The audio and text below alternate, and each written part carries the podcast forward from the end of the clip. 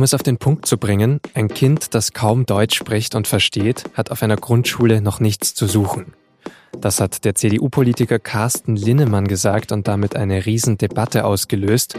Und um die Debatte selbst auf den Punkt zu bringen, gibt's ja diesen Podcast. Was fordert Linnemann da genau und ist sein Vorschlag nur populistischer Unfug, wie es seine Parteikollegin Karin Prien in der SZ gesagt hat?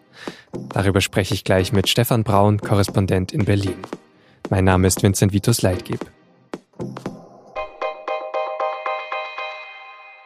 Carsten Linnemann ist Vizefraktionsvorsitzender der CDU im Bundestag. Dass er aktuell so stark im Fokus steht, liegt an einem Interview mit der Rheinischen Post von Dienstag. Er sagt darin, dass seine Partei bessere Integrationspolitik machen muss und dass für bessere Integration auch die Schulen reformiert werden müssen. Denn viele Kinder können nicht ausreichend Deutsch, bevor sie an die Grundschule kommen, sagt Linnemann. Er schlägt deshalb vor, eine Vorschulpflicht einzuführen und will Kinder notfalls später einschulen, damit sie noch mehr Zeit haben, Deutsch zu lernen.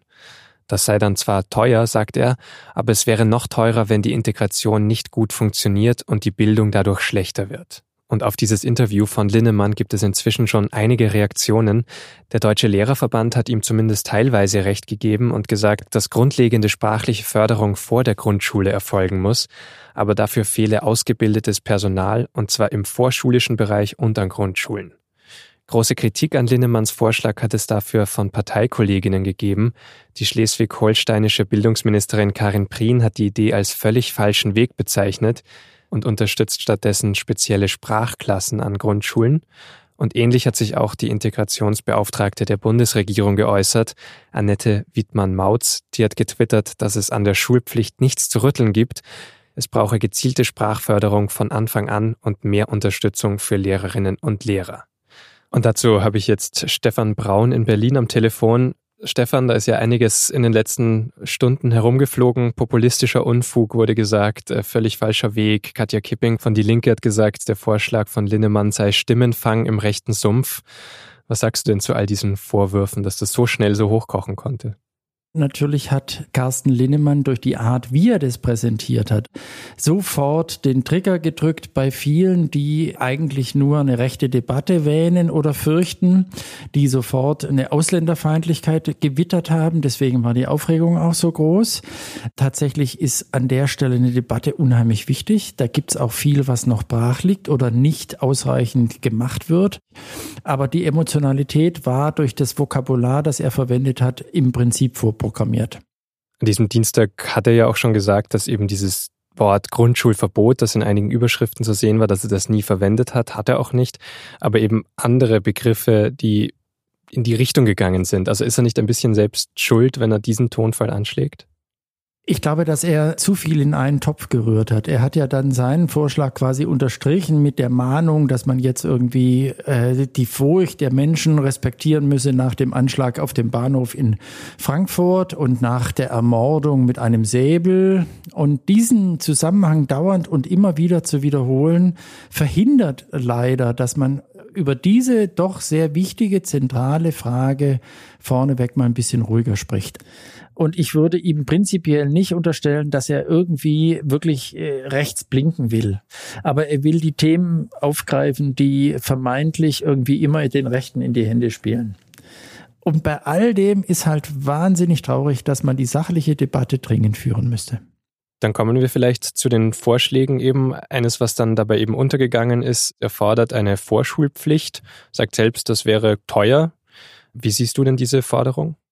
Ehrlicherweise, ich weiß nicht, ob eine Vorschulpflicht wirklich klug ist. Was aber vollkommen richtig ist, ist, dass man schon bei vier- oder fünfjährigen sich noch intensiver überlegen muss, a, wenn es schlechte Sprachvorschulung bislang gab, wie können wir das ändern? Das gilt genauso für deutschstämmige Kinder, die haben ähnliche Probleme. Diese Frage muss man sich stellen. Dann muss man aber, wenn man die Frage irgendwie thematisiert, auch sofort sagen, ich bin bereit, Geld aus dem Bundeshaushalt und aus den Haushalten der Länder so zu verschieben, beschrieben, dass wir sagen, das ist der Nukleus, der Startpunkt für die allermeisten Schulkarrieren. Also müssen wir da mehr reinstecken. Der Gedanke ist nicht neu, aber es ist immer wieder schön formuliert, dass das eigentlich wichtig wäre, dass man daran was machen müsste.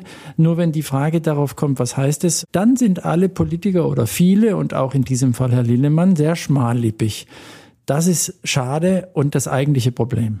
Und im Kern eben ging es darum, jetzt du sagst nicht unbedingt eine Vorschulpflicht, sondern auf jeden Fall irgendwelche Mechanismen, um Förderbedarf früher zu klären, sozusagen unabhängig, wer das jetzt ist.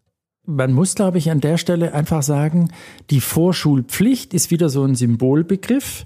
Das hat überhaupt keinen Sinn, solange es dafür keine Lehrer, keine ausreichende Ausbildung und keine ausreichende Ausstattung gibt. Und ich muss daraus keine Vorschulpflicht machen dann, wenn ich das in genügender Form anbiete. Natürlich gehört dazu auch sogenannte Sprachstandsprüfungen. Also wenn man schon in der Kita im vierten oder fünften Lebensjahr bei den Kindern prüft, wie weit seid ihr eigentlich, was könnt ihr schon, was fehlt euch vielleicht noch. Wenn man das früher macht, kann man es vielleicht auch konkreter fördern. Aber mir liegt viel mehr daran, dass man nicht irgendein Symbol in den Raum wirft, sondern dass man sagt, wir statten dort, wo es nötig ist, die Institution führt das aus, was wir eigentlich erreichen wollen. Wenn er das gesagt hätte und alleine gesagt hätte, wäre es viel besser rübergekommen. Darauf hat ja jetzt auch die Integrationsbeauftragte der Bundesregierung hingewiesen, Annette Wiedmann-Mautz. Die meinte, dass sie schon viele Anträge gestellt hat auf mehr Geld, das dann in Sprachförderung auf unterschiedlichsten Ebenen fließen kann, zum Beispiel in der Kultusministerkonferenz.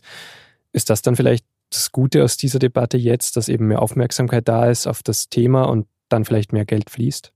Also ehrlicherweise, wenn man das wirklich erreichen will, dann müsste man einen Plan entwerfen, den man nicht in den Sommerferien mit einer Provokation in die Öffentlichkeit wirft, sondern dann müsste man vielleicht in Kooperation mit Bildungspolitikern im Idealfall aus mehreren Fraktionen einen Entwurf machen und gleichzeitig bei den Haushältern vorneweg klären, ob es dafür mehr Geld gibt.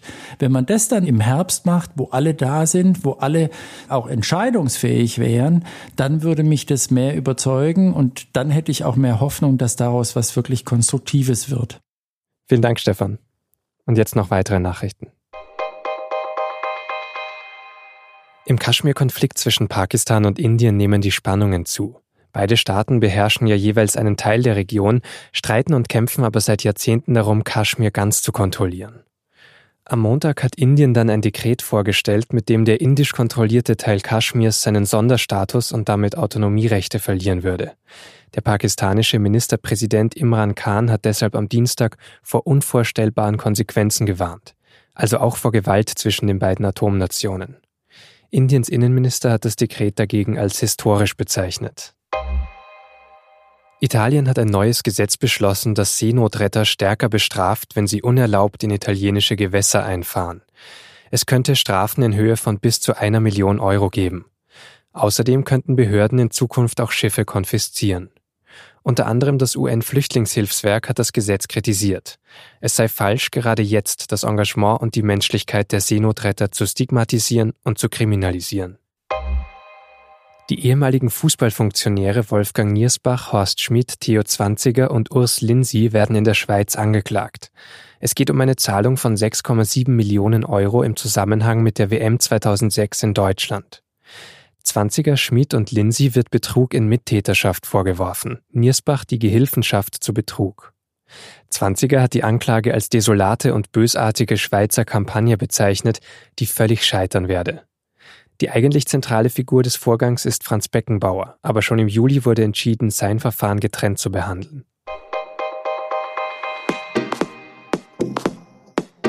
Am Montag ist die chinesische Währung auf den tiefsten Stand seit rund zehn Jahren gesunken. Daraufhin hat die USA China offiziell vorgeworfen, seine Währung zu manipulieren. China bestreitet das. Aber was ist denn dran an diesen Vorwürfen und was bedeutet das für die amerikanische und die deutsche Wirtschaft? Das wird Ihnen in der SZ am Mittwoch erklärt und natürlich auf sz.de slash Wirtschaft.